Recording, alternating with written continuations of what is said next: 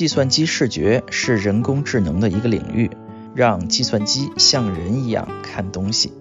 近些年，计算机视觉开始得到广泛应用，特别是人脸识别，可以说是最成功的人工智能应用之一。今天我们请到了计算机视觉的专家来和我们聊一聊这项技术的前世、今生以及未来。然后我就是拿出来了以后，然后我都往这个机器学习或者说炼丹炉里面一搁，我也不管它为什么会有效，我也不管它呃为什么没有效果，我只是就反复的去试，碰巧在这个呃数据上面有效了，那我就收工了。但是我不会去想这个东西是不是通常有效，为什么它真的有效。这里是牛油果烤面包。大家好，我是斯图亚特，我是 Windy，我是 Sean 啊。今天我们有幸请到了谷歌的科学家，就是 research scientist，做计算机视觉的专家孙晨来和我们聊一聊计算机视觉的事情。大家好，我是孙晨。呃，孙晨是我们节目中这个第三位孙博士啊。我们有做激光雷达的专家孙杰博士，上次讲了 AI 硬件的孙超博士啊。这次我们的视觉专家呃孙晨博士来到我们的节目，姓孙是非常大的一个优势啊。孙晨做过一个很重要的工作呀，就是他证明了我们做计算机视觉用的大数据啊有点太大了，不需要这么大，这是怎么回事啊？好，谢谢这个问题。这是一个很费电的一个实验，就是大家，嗯，比如说，呃，李飞飞老师会说，他提出了一个叫 ImageNet，做叫什么 ImageNet？这是一个名字，一个训练集。对，它有呃一百万张左右的图片吧，就是几百万数量级的。然后这个被某种意义上认为是催化了这个深度学习领域的发展。因为就是说，在没有深度学习之前，呃，这个数据集的就表现，呃，就是精度非常低。然后有了深度学习算法之后，突然一下就提升到了一个对于我们来说，甚至有点难以置信的高度。就是加拿大的一个实验室，就是呃，去年获得图灵奖的那个实验室，叫辛顿教授。他们组的呃学生做的这个工作，然后一开始我们都被震撼到了，有的人甚至怀疑是不是实验做错了，最后证明它确实是是对的，而且就是催化了接下来十年、九年到十年的这个领域的这个飞速发展吧。对于这个数据集，它的作用就是说，之前很多时候我们的计算机的算力也好，就是各种这个 infrastructure 也好，就是不足以训练这么大的模型，不足以训练这么快。然后他们现在有了，比如说这些 GPU，就是这个图形处理器，它可以非常快速的做呃矩阵的算法，对吧？然后那他就这个学生他就实现了这么一套卷积神经网络，然后在这个大的数据上面证明他确实成功训练出来这么一个模型。然后大家就开始慢慢的去探索两件事情、三件事情吧。一件事情是能不能把它做得更快，第二件事情是能不能做的精度更高，然后第三件事情主要是这两件事情。然后有第三件事情，就是大家没有被设计的，就是孙晨开了这个新的领域，认为我们还有第三件事情需要在意，是吧？呃，这倒没有了，就是这个，这其实是我们公司，比如说谷歌这个公司，它很感兴趣一个问题，就是说，我现在有一百万张图片，但是可能这些大的公司里面可能有上亿、几十亿张图片，但是这些图片可能不是人手工标的。可能是用一些，比如说一些 metadata，我不知道中文怎么翻了，就是原数据，嗯，对，原数据去打的这些比较，嗯，有噪音的这个标签。但是我们数据量非常大，然后我们就想看看深度学习是不是数据量越多越好，或者说菲菲教授的那个他的那个 ImageNet dataset 是不是就已经足够大了，我们就专心提升算法就好了。然后这个实验就是当时规模还是很大的，就是用了大概五十五十个 GPU，然后训了当时可能两三个月吧，呃，只为得到一个曲线，就是说这个数据横坐标是数据数据量，然后纵坐标是啊这模型的精度，然后它是一个 log linear 的这个关系。就是说，你增加越来越多的数据，直到增加到三亿张图片的时候，它还是不断在变好的。哇，这三亿张都还是变好的。嗯对，然后后面又有些实验可能比三亿更多，可能是十亿张吧，我记不太清了。是 Facebook 做的。你可以怎么看？就是正面的角度去看，就是更多的数据确实是有帮助的，而且呃它能帮助你呃训练出来更复杂的模型。你有了更多的数据之后，但是。另外一方面就是说，它没有好像并没有解决一个本质的问题。它可能是，比如说，如果深度学习是从零点一变成一的话，那这个可能加了很多很多数据，是从一变成一点一。这种就是它不是一个革命性的。我理解这个问题，就是说，虽然到几亿张都还是呃会提升，但是比那个李飞飞教授的那个一百万张也没有提高多少。嗯，可以这么说，对。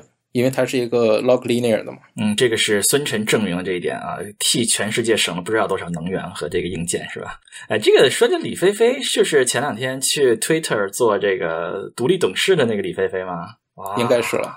所以就是说，我们这个是吧？孙晨的这个领域是多么的重要啊！Twitter 要把他们做在独立董事来这个看他们的发展。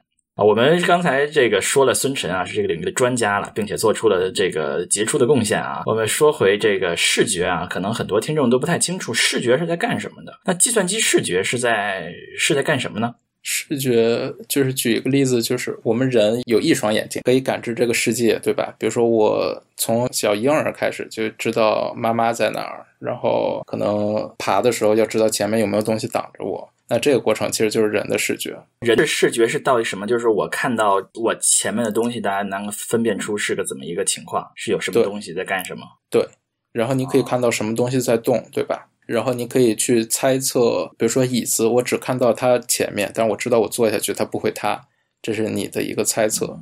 就我可以大概建构出一个大概空间是个怎么回事儿。对，然后这件事情另外一个角度去看，就是计算机图形学，就是我已经知道这些信息，我知道物体是什么，我知道这个空间的呃 layout 布局是长成什么样的。那我想把它变成，我知道光源在哪，然后我想生成一张图片或者生成一个小视频，对吧？比如说 Pixar 那种。那我现在视觉想解决就是反过来的问题。就是说我看到这个小视频，或者我看到一个图片，我能不能把那些物体它的信息还原出来，它们的 layout 还原出来？这其实就是视觉想解决的问题。比如说图形学啊，我们学计算机的知道，做计算机图形学就是类似于像做出动画片一样啊。我们头脑中想象一个，或者说一个世界的是什么样，然后我们就能够把它渲染出像真的一样。视觉就反过来是吧？我的这个世界是什么样子，我们能够把它抽象出，我们能够把它识别出是这个空间大概是什么样的，时空是什么观念是吧？对。刚想到一个例子可以分享，就比如说，呃，现在不都有很多栏目电影，就是绿屏电影，对吧？就比如说现在演电影那些超级英雄的电影，它可能是人在人脸上贴了很多的传感器，然后它去控制这些关键点，然后再把这个传感器传到电脑里面，然后用图形学的方式生成这个，比如说超人在天空中飞这些东西，对吧？那计算机其实视觉和图形学其实可以结合在一起。那结合在一起会发生一件什么事情呢？就是你把真实世界的这些场景抽象化，然后你再把这抽象化的表示传到这个图形学的这个引擎里面去生成这个虚拟的世界。就比如说，我现在不需要绿幕了，我就是比如说我随便用手机自拍一个我在走路或者我在跳起来，然后我先用计算机视觉，再用计算机图形学就可以虚拟出我，比如说我可能在几百公里之外的地方做一件，就可以变成一个美女在沙滩上跳起来。其实是孙晨在这个家里面跳起来是吗？那现在计算机视觉只要应用在什么领域？应用有很多了，然后有好的，有可能没有那么好的。那，比如说最早咱们接触到的可能是小的时候，就是比如说十多年前买那个傻瓜相机，傻瓜相机，然后它对焦的时候，它有一些自动对焦嘛，就是它自动对焦的方式就是检测这个里面有没有人脸，然后你就对焦到那个人脸上面，那个其实就是计算机视觉的算法。然后那个时候是在深度学习之前的，所以它可能只能对一些结构化比较强的一些内容做的比较好。人脸其实结构化非常强的一个东西吧，就是一个物体。那之后呢，比如深度学习或者人工智能这波浪潮来之后，它能做各种各样的东西。比如说你看 YouTube 或者你看哔哩哔哩。啊，那他给你这个推荐你想看的视频，除了一些比如说用户浏览的习惯以外，他还可以去分析这些视频里面的内容，然后去根据这些内容，比如说做吃的，或者说一些搞笑的视频，他可以去给你推荐这些，对吧？就可以让这个电脑可以读懂视频里面是什么。另外一个还是哔哩哔哩的，就比如说它有很多弹幕嘛，弹幕太多了，比如说主播做吃播，那我把脸都给挡住了，那就影响我观看了，对吧？那它现在有一个功能，就是说我就检测出来这个东西在计算机视觉里面叫语义分割。语义就是比如说人或者其他的物体叫语义。分割就是把这个轮廓给勾出来。那我把这轮廓勾出来有什么用呢？就是说我把弹幕放在我人的身体后面，假设它有两层了，对吧？弹幕就飘到后面去了，然后只有在这个没有人的地方啊，这个非常酷啊！我们的 B 站爱好者这个有有没有看到这个功能吗？对他也有，他那个弹幕就从他人的背后闪过。哦哦，没有找到吗？算他们的黑科技之一。这个是在线算的吗？还是说之前算好的放上去的？我猜，呃，是之前算好的，但是渲染可能是及时渲染的，所以有的时候会比较卡。那就是说，新的弹幕还还是要写上去啊？它可能有一些原数据说这个人在哪儿。就是你用户上传的时候，我跑一遍人在哪儿，然后就存住了嘛。啊，然后你就之后再来新的弹幕也没关系了。嗯，有道理。放到后面去。还有什么比较好的吗？啊，比如说我们出差嘛，咱们程序员都出差，然后有的时候要报销，会把那个收据拍下来，对吧？然后我现在一般我们现在都不能出差了。比如之前还能出差的时候，然后您可以就是原来的话，你可能要提前把它保存好。那现在比如说很多 A P P，比如说谷歌的那个 Photos，然后你直接搜 Receipt，它就把所有的你这些数据都给你展示出来了。这其实就是说我有一个计算机视觉的算法，给我的照片打了一个标。它有可能是猫啊狗啊，也可能就是说这是我的收据，然后这收据建立了索引之后，我以后做搜索，我就一下我都搜出来了。对，上期节目我还说，哎，这个功能我觉得非常好，我经常就是搜索，哎，我去过什么地方啊？法国，我就搜个法国，好多法国照片就出来了。对，不够好的地方，比如说去 Target 收据，就搜不出来是 Target 的收据。做不到这么细了，这都是应用的非常好的地方。那我们这些手机解锁呀，这些东西，这些算吗？这些也算是视觉的吗？也算，但是我感觉它可能更底层一些，而且它的要求就更高一些。他们可能是因为这个领域非常专又非常精，他们其实可能是有自己的一个 community，有自己的这么一个研究兴趣小组吧。这是个比较普遍做视觉的人不太了解这些事情。对。比如说有一个学术会议就叫做人脸识别还是什么的，反正就是做各种各样人脸相关的人。哦，现在人脸识别已经基本上从计算机识别基本上快分出来了，是吗？没有分出来，只不过就是说，因为实在应用太多了，可能就是有一些专门做这些的人，他不光跟计算机视觉的人混，他自己这个小圈子他有交流。对，那这方面是不是已经是非常非常成熟了？我觉得是非常非常成熟。那我们就不说成熟，我们刚才说还有不那么好的，有什么不那么好的吗？对，就比如说我当年在机场三藩机场附近红灯右拐，吃了一张 ticket，吃了一张罚单，这个就我觉得不太好。他把我比如说人脸和这个车牌自动都识别出来了。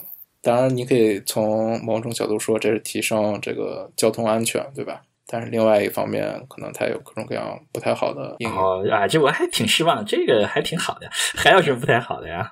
还有什么不太好，我就不太想说了，大家也都心知肚明啊。哦嗨，那这个你说的这些有图片有视频，下面都是差不多的吗？他们下面都是差不多的，然后可能有一些比较简单的不一样的地方，比如说做视频的话，你可能因为信息量多了，你算法的效率要更高，对吧？然后另外一方面就是说，它有一些，比如说我前一秒是我的大头照，那后一秒很有可能还是我的大头照，对吧？那你可以用一些这些信息去帮助你算法提升精度。说了这么些应用，我们是不是先说一说这个技术啊？我们那个能不能给我们讲讲这个计算机视觉的历史啊？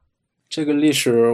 我也不是特别熟悉，但是可以大概说一下嘛。就是整个人工智能领域，从比如说上世纪就五六十年代的时候，美国这帮人他们开始做各种各样的，就是比如说逻辑，那时候叫什么 symbolic AI，就是符号符号学，对吧？符号学各种对逻辑推演。然后它还有各种各样的自动机，就是规则。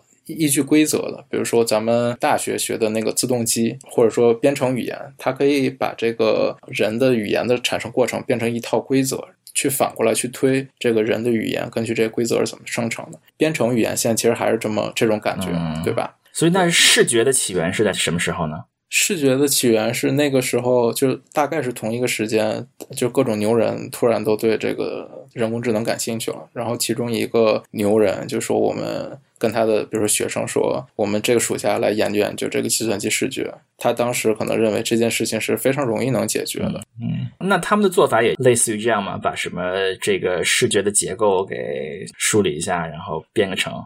是就可以，比如说刚才我说语言是从一套规则生成出来，那其实图像也可以用一套规则生成出来，对吧？比如光照这些都非常明显的。然后另外一个物体就是由各种各样的小的短边构成的，对吧？那这一套东西就做了很长很长时间。基本上要把这个人这个画面的结构、画面的特点都说出来了。对。啊，那这个听上去比较初级，看来是不太可能成功的呀。有什么主要的发展吗？在后面几十年来，后面发展非常非常多。然后比如说做到实际应用里面的，就比如说我们做计算机的这个全景模式，就是学呃，你拿着手机，然后绕它转一圈，然后你把这整个场景都拼接成一张图片。这其实就是计算机视觉嘛，它不需要语义理解，但是它需要学到这个每个像素之间它的对应关系。这个其实也是深度学习之前跟人脸识别，我觉得是可以并列成为都非常成功的应用。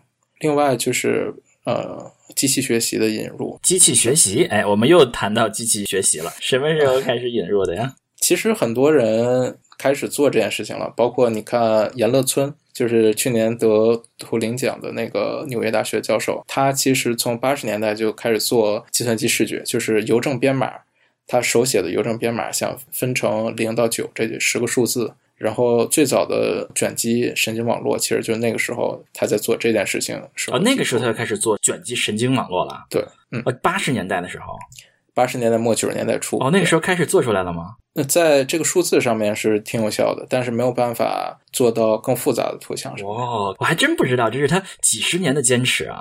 那后来呢？那在机器学习广泛应用在视觉上，大概是什么时候开始的？后来就是人工神经网络，大家还是当时觉得它有它的局限性，然后很多人就对这些 support vector machine SVM 支持向量机，对这种分类器，然后非常有效。然后另外一个就是说，当时比如计算机识别，包括我们现在的领域的顶会叫 computer vision and pattern recognition。就模式识模式识别啊，计算机视觉和模式识别，对，然后它就是对，像设计很多特征嘛，这些特征可能是跟物体的，比如说边呀、形状有关系，或者说用一些比较信号处理的傅立叶变换啊，各种各样的东西去生成各种各样的特征，然后把这些特征再传给这个机器学习的这个分类器，让它去分类。所以这个大概是从什么时候开始的？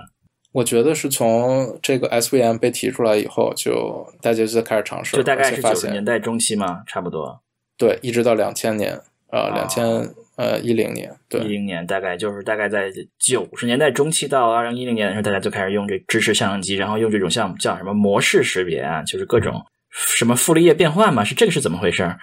这个我是计算机系的，我也没学过，我翘掉了信号处理，所以我对信号处理这是徐明星是吗？然后这个这大概意思就是说，我们就是他会手动的用一些信号处理来变成它的叫什么叫是叫特性吗？还是叫什么？就是特征特征啊特征，就是把这个拿一张图片怎么能够把它用信号处理的方式搞出一些特征来？那这个东西效果怎么样啊？效果挺好的，就是因为那个时候大家电脑都不够快，然后这个 计算机视觉其实还没有很多工业界的应用，都是自己领域里面自己玩，所以数据也都比较小。那这就是另外一个话题了，就是说这数据数据集很多时候是它是有自己的这个局限性的，比如说呃那个时候可能我说我踢足球。实际上，它因为所有的踢足球的这个类别的数据都是在草地上踢的，所以它可能就把绿色识别出来了，类似于这样。所以就是那个时候没有什么特别靠谱的工业界的应用，是吧？据我所知，没有，除了刚才说的那个全景拼接和那个人脸识别。对，人脸识别已经有了，是吧？那时候在对啊，就是从傻瓜相机里就有了呀。哦。所以它比较像是一个实验室里非常小范围的玩，然后后面真的工业界要用的时候，发现它不够 scale。对，它就没有办法处理真实世界中这么复杂的数据。包括我们当时读博士的时候，可能从一一年开始，一直到就我个人来说，一四一五年还是非常迷茫，不知道自己做的这些东西以后有什么用。你是怎么找到这个突破口的？对，大家找到了突破口嘛，就是找到了深度学习这个突破口。深度学习之前看上去大家都是非常的迷茫，是吧？都是在支持相机，好像也没有什么参数可以调，是吧？就开始搞一些信号变化，怎么能变一变，是吧？嗯，还是有挺多的，但是就比如 kernel methods 嘛，各种嗯 kernel，、我不知啊，道。换成不同的 kernel 啊。对，深度学习是怎么回事啊？深度学习是怎么回事？我肯定说的不太好，但是就是从我们计算机视觉的角度来说，就是突然被震到了嘛，就是一一年左右，就甚至觉得是不是他们实验做错了？就是大家刚才我说到的那个 ImageNet，这个李飞飞老师提出的这个数据集，之前的精度可能是百分之四十、三十多、四十多，他一下做到六十多，现在是多少？大概现在可能八十几，八十几哦，就是那是一个突破性的，百分之四十多涨到了百分之六十多，就用的是深度学习这种。那深度学习和前面那些支持向量机加上信号处理有什么区别呢？深度学习，其实你去问很多人，他其实那些大佬他会说这是一个叫表征学习 （representation learning），他在学一个表征，就是说我现在我的输入的表征就是 RGB 这个三个维度的这个像素信息，对吧？我没有任何人的知识，除了我怎么去设计这个神经网络。这神经网络里面所有的权重都是通过这个深度学习的这个算法去学到的。然后这个中间的这些表征，其实就是它可能有各种各样的语义层级。就是区别是说，完全不用做那些信号处理、模式识别、编啊什么的，直接把像素扔进去就行了。对，然后它你可以看它为了解决这个问题，它能学出什么。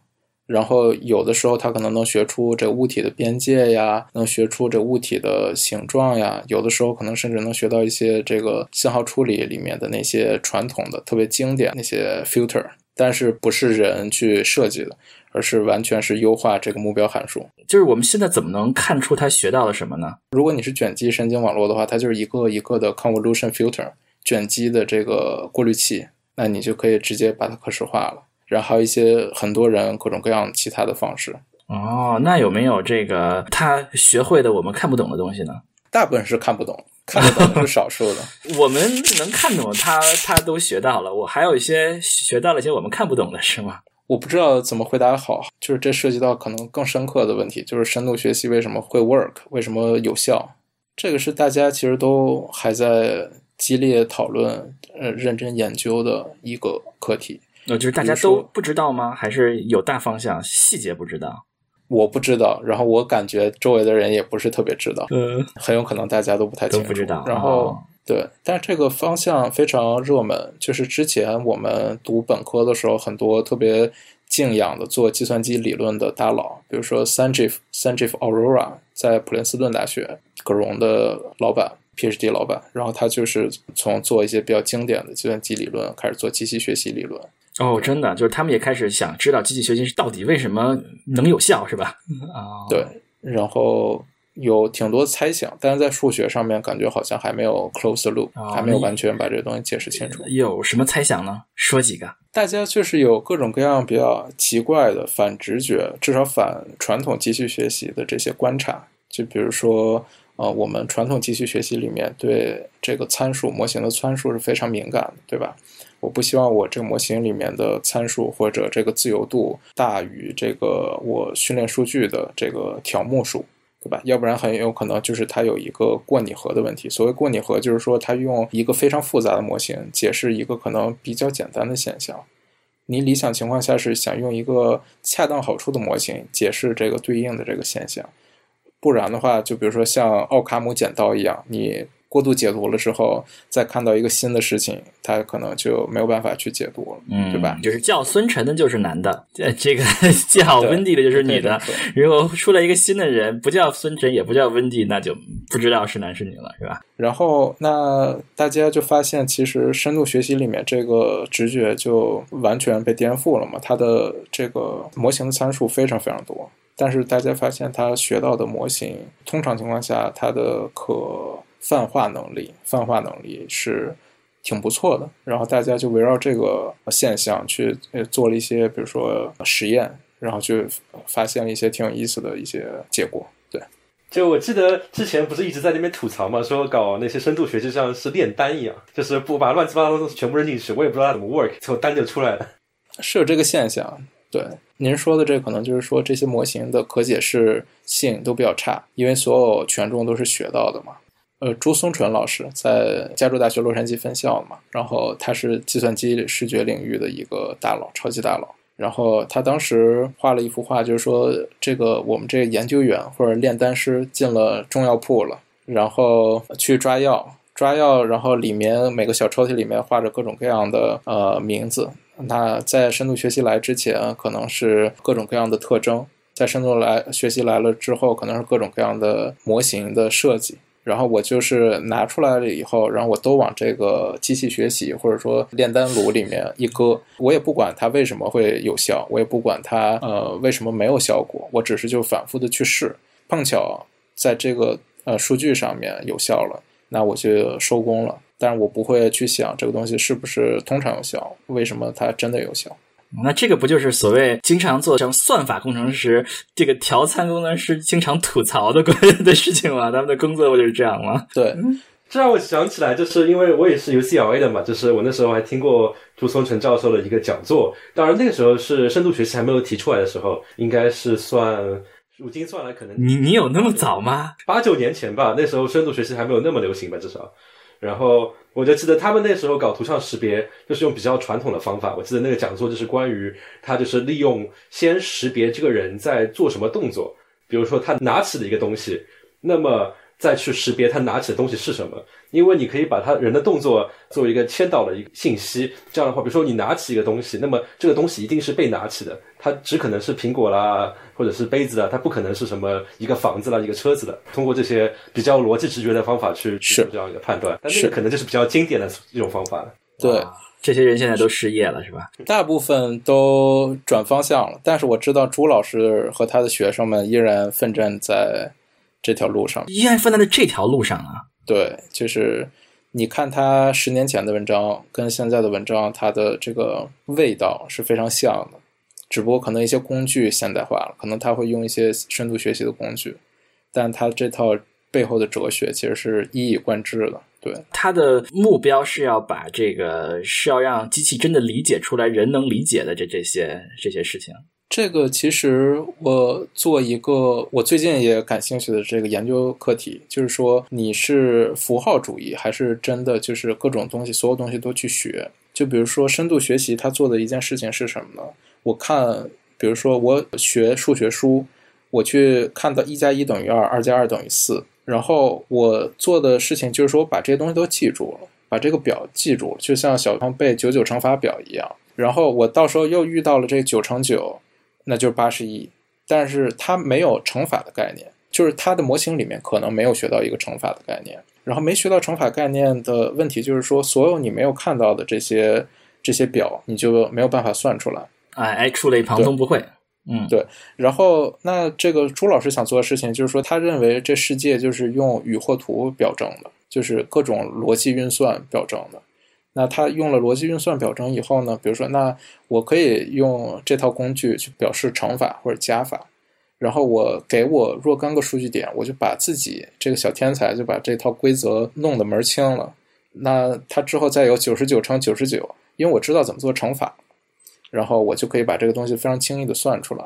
然后现在计算机视觉可能还是在属于这种死记硬背的阶段。但是因为工业界它有太多太多的这些图像或者数据，所以它可能把这些各种各样遇到的偏门情况，它都能看一遍，就相当于搞了题海战术。你搞题海战术以后，你可能能做得非常好，但是你可能不知道这背后到底发生了什么事情。哎，说起这个，让我。联想起了我们前面一段的一一期节目啊，这个 AI 离改变世界还有多远啊？为什么 AI 还有有这么笨？可能和这个有关系啊？为什么不可以举一反三？那这个领域叫什么呢？就是说，这个朱老师这个领域叫什么？这个都可以算在大的人工智能下面，只不过可能它的派别不太一样啊。它是叫什么符号主义派的是吧？对，就是我们做逻辑推演。哦，他们现在已经成了小众，也可能再坚持 二三十年就又就成了大众了。嗯，对。那他的另外一幅画是什么呢？他另外一幅画就是猴子捞月嘛，这跟他对这套他的研究哲学是非常息息相关的。就是他认为你可能错误的有这个幻觉，比如说我们做深度学习的人可能有这个幻觉，觉得这条路走到黑我们就捞到月亮，然后那实际上发生的事情可能是我们就掉水里了。然后这个月亮永远也呃捞不出来，嗯，就是说我们离这个方向是不可能让机器真正有人类一样的智能的，只不过是 死记硬背到一个装到一定程度，是吧？对，我觉得刚才那个例子就举得很好，就相当于是相当于你学习考试，一种是死记硬背，但是死记硬背做很多题目是不可能培养出一个大的数学家的。但有一点有意思的地方是说，就死记硬背这种方式解决了很多问题，也很有趣。就说你一个人题海战术，我就是能够考好试，就能解决我们面前面对的问题。只是说一个长远 long term 来说，可能可能的这个天花板比较低一点。我其实因为前面在集里面说过嘛，我觉得这个很惊讶的一个问题，就是说小孩嘛，看我家娃，你看他学到东西不需要这么大的数据量，对吧？他看过两三张猫的照片，他就知道它是猫了，并且他可能没有看过狗的照片，你跟他说一说狗是什么样的，现在还不行了，大一点的人他就能看到狗，他就知道哦，狗是这样的。我虽然没有见过，但是我听说过狗跟猫有这样的区别，有几条腿，但是什么什么样，我就知道它是狗了。我觉得这很神奇。人脑的 AI 还板高。不行，当然，另外一个解释有可能是人脑经历了他这个您小朋友老祖宗啊、几十年、几十万年、上万、上百万年的这个进化，写在基因里了是吧？已经进化到基因里了，去了是吧？对嗯，然后另外一方面，我还在想，就是说，计算机和人不同的一点是在于，人是慢慢的会 build up 一些很多常识，就是你不会说是小孩子说我现在什么都不知道，我现在从零开始说啊，我要开始认猫。他会说，哎，我现在长得这么大了，也就至少两三年有了吧。那么大概我知道啊，动物是个什么东西，哎对其他动物。有个头，有个手，有个身子，然后你看到，哎，手是这样子的，头是这样子的。对您说的这个特别好，就是说现在比如说有一个叫强化学习 （reinforcement learning），就是特别火嘛，然后可以玩各种各样的小游戏，然后你人不需要教它怎么打，它自动看这些比分呀、看屏幕啊，它就能 figure out 怎么样去赢这个比赛。但这个其实至少我几年前的理解是，它局限性是非常强的，就是说你让他玩这个小游戏，然后再给他一个非常类似的小游戏，他又得从头开始学，就是他没有办法把这个之前的经验去迁移到一个新的环境里面，这其实一个挺大的问题。在想，的是图像识别里面有没有这种好的算法，能够慢慢的积累对于事物的认识呢？就可能今天我识别猫，但是这个东西我以后慢慢的开始也识别狗，然后慢慢开始识别万物，然后慢慢又可以去做更复杂的东西，它就慢慢形成了自己的常识。有这方面的算法，然后其中一个个人觉得没有特别有效的，就是跟这些更简单的算法，就直接把所有东西都喂给他去学。但是有一个算法叫 curriculum learning，就是课程学习，就是像学生学课文一样，先把最简单容易学的给他学，然后再给他越来越难的东西。然后这样的话，有可能学的会更好。这个想法非常非常有趣，但是我觉得实际应用中好像没有那么有效的感觉。对，现实比较骨感是吧？感觉现在这种嗯、呃计算机、人工智能的科学家，感觉自己都是教育家。哦，你知道带娃也是这样的，他怎么就不会呢？他怎么就不会呢？他就看了这么多次，我怎么他就不会呢？啊，呃我们说了这么多的技术啊，这么多的 AI 的技术的局限性，这个发展的方向，那未来的就是说，我们现在遇到最大的挑战是什么呢？然后有什么未来的发展方向呢？挑战的话，可能就是现在我们这些工具对于一些问题非常有效，就刚才说的，我们各种各样的应用已经做到产品里面了，很有效。但是它有它的局限性，就比如说刚才说的这个泛化能力，然后迁移学习能力这些东西，好像都还没有那么好。然后另外一个就是结构化信息，就刚刚比如说一乘一、二乘二这个乘法表是可能是一个比较抽象的例子。那我自己是做呃视频处理的，视频处理里面就是想去描述人在做什么事情嘛，在这个视频里面。那现在的做法就是说我每我去穷举，我每一个动作，我每一个跟物体的一个交互，我都希望给它打一个标。那这样的话，它就有个问题，就是这个标是打不完的，对吧？你理想情况下是说，我知道人的姿势是什么样，然后我知道这个物体可能是什么，然后我通过一个组合，这个组合不再是乘法了，而是一个，比如可能是一个一个模块，然后这个模块可以根据这些基本信息去生成这个人的行为，对吧？比如说我在跟嗯参加这个 Skype 的这个会议，然后我可能在现在在说话，我呃手舞足蹈，类似于这样。更抽象的，没有非常明确边界的一些，更抽象，然后更有结构化，就是说把这些简单的东西，比如说猫啊、狗啊、人啊，组合成一个一个故事。就是说，比如说你现在人看图像的时候，我不会只看到这里面有个猫，那块有一个人，对吧？我会知道这个人可能想逗猫，或者猫可能有点害怕，类似于这些。这些东西是你没有办法通过现在的这套工具，就是给我训练数据，然后我给它打上标签，然后我去训练一个分类器来做到。这个领域还是比较比较初级。对，然后很有可能就是说现有的工具有它的局限性，所以大家很多都在看怎么样跳出这个圈子，怎么样找到新的有效的工具。哦，所以很难。所以如果这个能做到的话啊，就是说我们看一个视频，我我们不看啊，AI 就能给我们讲出来里面有什么什么人干了什么什么。对呀，就是比如说我们去年做的一个我很喜欢的工作，就是看各种 YouTube 上面的做饭的视频，就是，然后美其名曰在为科学健身是吧？对，然后这个电脑你不需要教它，呃，这个东西是切西红柿，那个是打鸡蛋，然后它只是去听这个美食博主介绍他在做什么，自动就把这个呃里面的信息提取出来了，这就很有意思嘛，然后。对，这个我觉得挺挺有意思的一件事情。这让我想起来，有些影片它就会有那种专门给盲人的版本，他会开始跟你说啊，一架飞机从远处飞了过来，嗯，然后镜头深处一个男人突然掏出了一个手机什么之类。对，就我们就可以电影就可以自动变成一本小说啊。对啊，然后也可以变成一个说明书嘛，不是给人的说明书，是给机器的说明书。哦，就是说我们要做菜，机器人看过这个视频之后，然后它就会给你做出来。是吧？这个最终目标是这样的，是吗？嗯，对，这是我希望退休以前能能见到的一个东西。这样我退休以后就可以，那 那 就可以有人给你做饭了，是吗？古阿莫三分钟给你讲完一部电影。那这是一个方向，那还有什么别的挑战或者是未来的愿景吗？未来的愿景，我觉得就是说。有很多很多，我说一个比较有意思的吧，就比如说怎么去用机器学习，或者用人工智能或者视觉去帮助艺术家去创作。就刚才我说的这个电影的那个特效，其实也算是一个工具嘛，就是怎么样把它做得更好。然后另外一些就是之前我们玩的各种 App，包括 Instagram，它有各种各样的滤镜。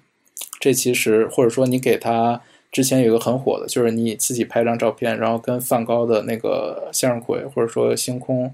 然后做一个这叫类型转移，对吧？就是好像你梵高画了一个你自己的大头照一样。这个其实有很多很多可以继续做下去的东西，就是帮助创作。对。哎，那部分我看，其实感觉好像那个 app 大概已经出来，大家玩也挺开心的。所以这部分技术是不是已经成熟了呢？还是说它还有很多不足的地方？它其实就是一个统计性。嗯，您去看它那个算法，其实就觉得非常神奇，它能变得有效。对，它其实就是一些比较低层的这些统计信息的这个转移。然后，当然它也非常有效。呃，您说是不是已经做完了？我觉得更多的是艺术上是不断在创造，对吧？它跟科学一样，也是，就比如说过去一百年这个艺术史就非常可能非常让人困惑，或者说呃非常有趣。我们谁都不知道接下来可能会发生什么。那有可能发生两件事情，一个是。呃，艺术家去指导设计，或者说我们科计算机码农去设计一些新的工具，帮助艺术家去实现他的一些之前没有的一些想法，对吧？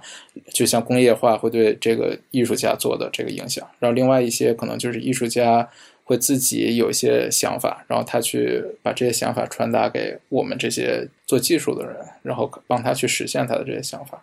这让我想到了，这是两点啊。第一点就是现在慢慢的工业界好像已经在开始尝试这部分。就如果大家看动画片的话，你会发觉，比如说像日本动漫很很强嘛，但其实它已经是个非常工业化的过程了。就是他们会有最顶尖的艺术家去画叫关键帧，就是因为一个动画之所以要动起来，它其实比如说一秒钟之内要放二十四张不同的图片，然后表示一个人慢慢的移动的过程。但是他们工业化了之后，就可能让最大神的那些艺术家只画一秒钟只画一张图。然后接下去把剩下二十三张图外包给一些比较便宜的、没有那么厉害的艺术家，让他们画中间过渡的过程。我还以为是包给 AI，机器做的。你想说的是，现在还是包给人，然后取决于那个公司的经费多少。比如说经费不足的话，那可能大家随便画一画。所以那时候就有一个比较搞笑的一个梗，叫做“暂停有惊喜”。就是你暂停的时候，说不定是暂停在那二十三分之一的那那一帧，就大家发觉其实画的乱七八糟的。我还以为暂停之后发现是大师的那一帧，非常的棒。就现在好像已经有开始有一些自动化了，就是会看第一帧前一秒钟的一帧和后面一秒钟的一帧，然后算一个可能是一个算一个 delta，然后来补中间的那一帧。所以有些时候你会觉得很很神奇，就是暂停下来那一帧看上去完全不像是一个正常智力的人会画出来的东西，但是。以后如果有 AI 这个技术的话，我觉得 AI 做这件事情就变得非常合适。就这样的话，就是艺术家只要大概的画一下我的故事怎么样，然后大概我的分镜怎么样，接下去 AI 就可以把中间的每一帧都自己补足了。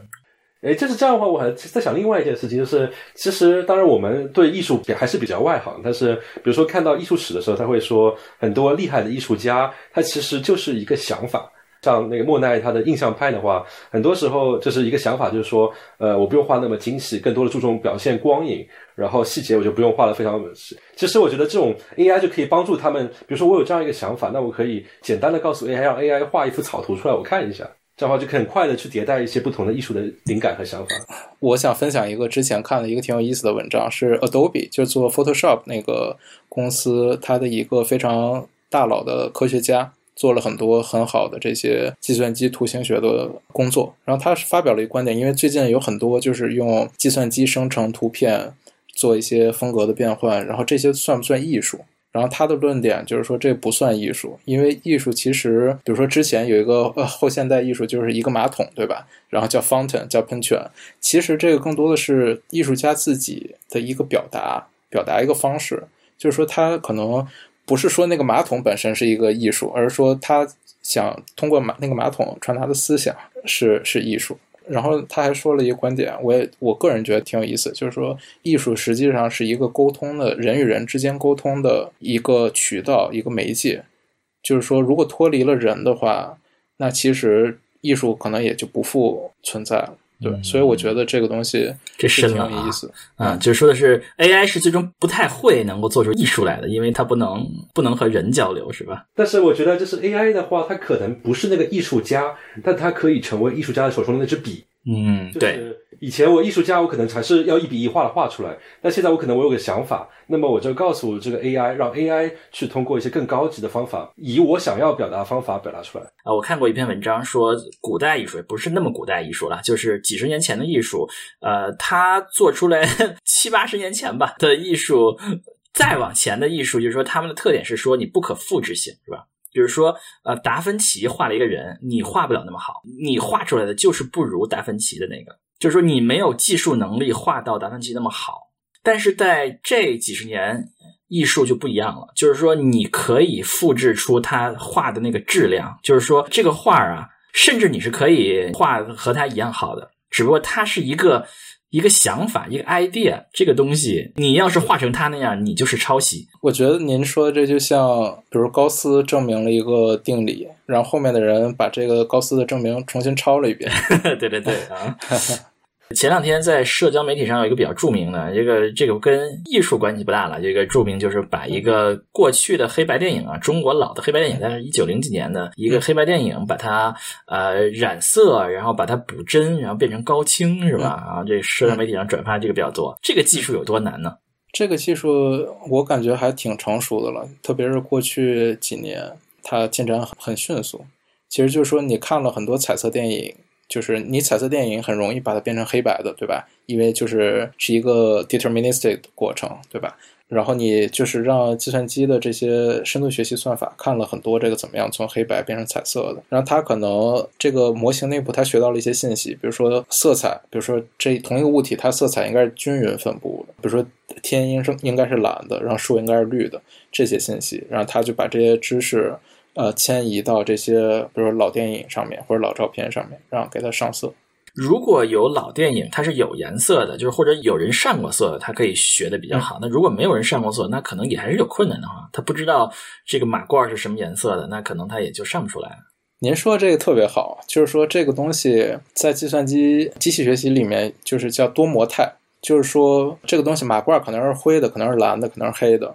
比如说人开车有可能左拐直走右拐，对吧？那怎么样让这个模型从，因为我们训练机器学习模型通常是一对一的，怎么样能通过一个过去的观察变生成多个可能性？这其实是一个挺非常有意思，很多人在研究的一个啊，这也是一个新领域啊，如何让对这个多个可能性对选择一个更合适的？对就比如说，可能假设我看过这个马褂是呃黑色，可能是白色的，是两种颜色。用传统的机器学习算法，可能就学出一个灰色，因为这样的话，离白和黑的距离都最小，取了一个中间值。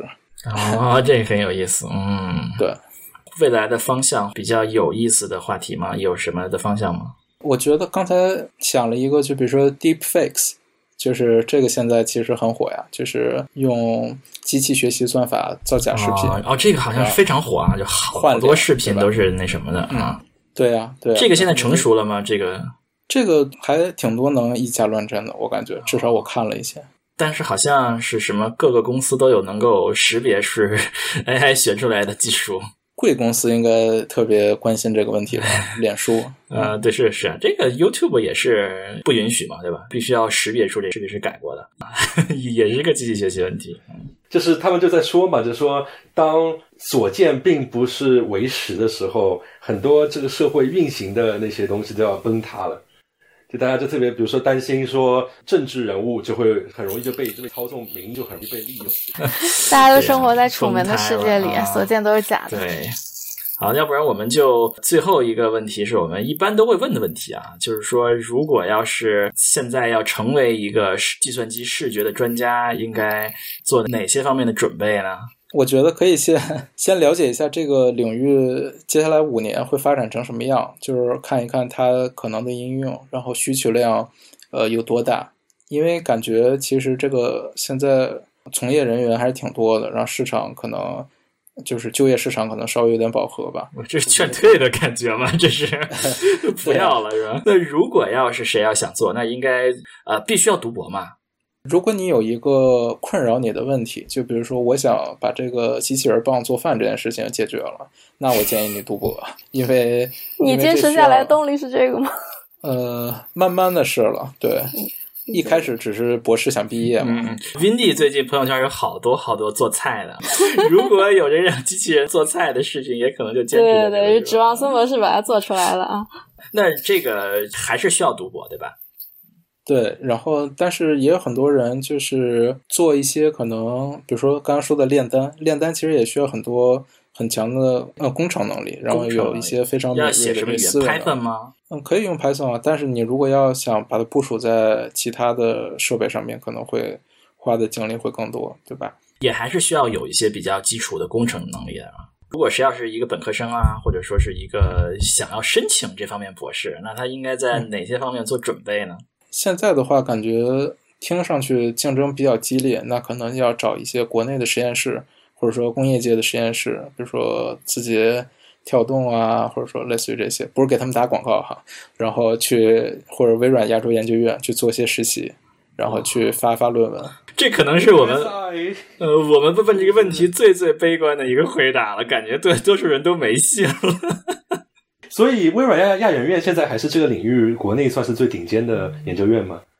他们这个方向好像人走的差不多了，但是都走到哪儿去了呀？走到比如说京东啊、字节跳动呀、呃阿里呀，就各种后起之秀吧。所以现在国内是这方面处在一个什么水平上？水平很难讲，就看你说什么水平。说工程水平那都非常强，然后呃研究水平，那大家发论文其实也都挺多的。那就国内还是属于是一个顶尖水平了。我也有很多朋友在国内做这些事情，包括当教授什么的。对，那现在国内也是属于在 AI 军备竞赛中也也没有落下啊、我觉得还说不定在某些领域领先呢。对对，啊！我觉得应用还是挺厉害的。嗯，对呀、有数据对对吧？啊对对，有数据，各种各样 APP，就什么各种好用的东西多很多。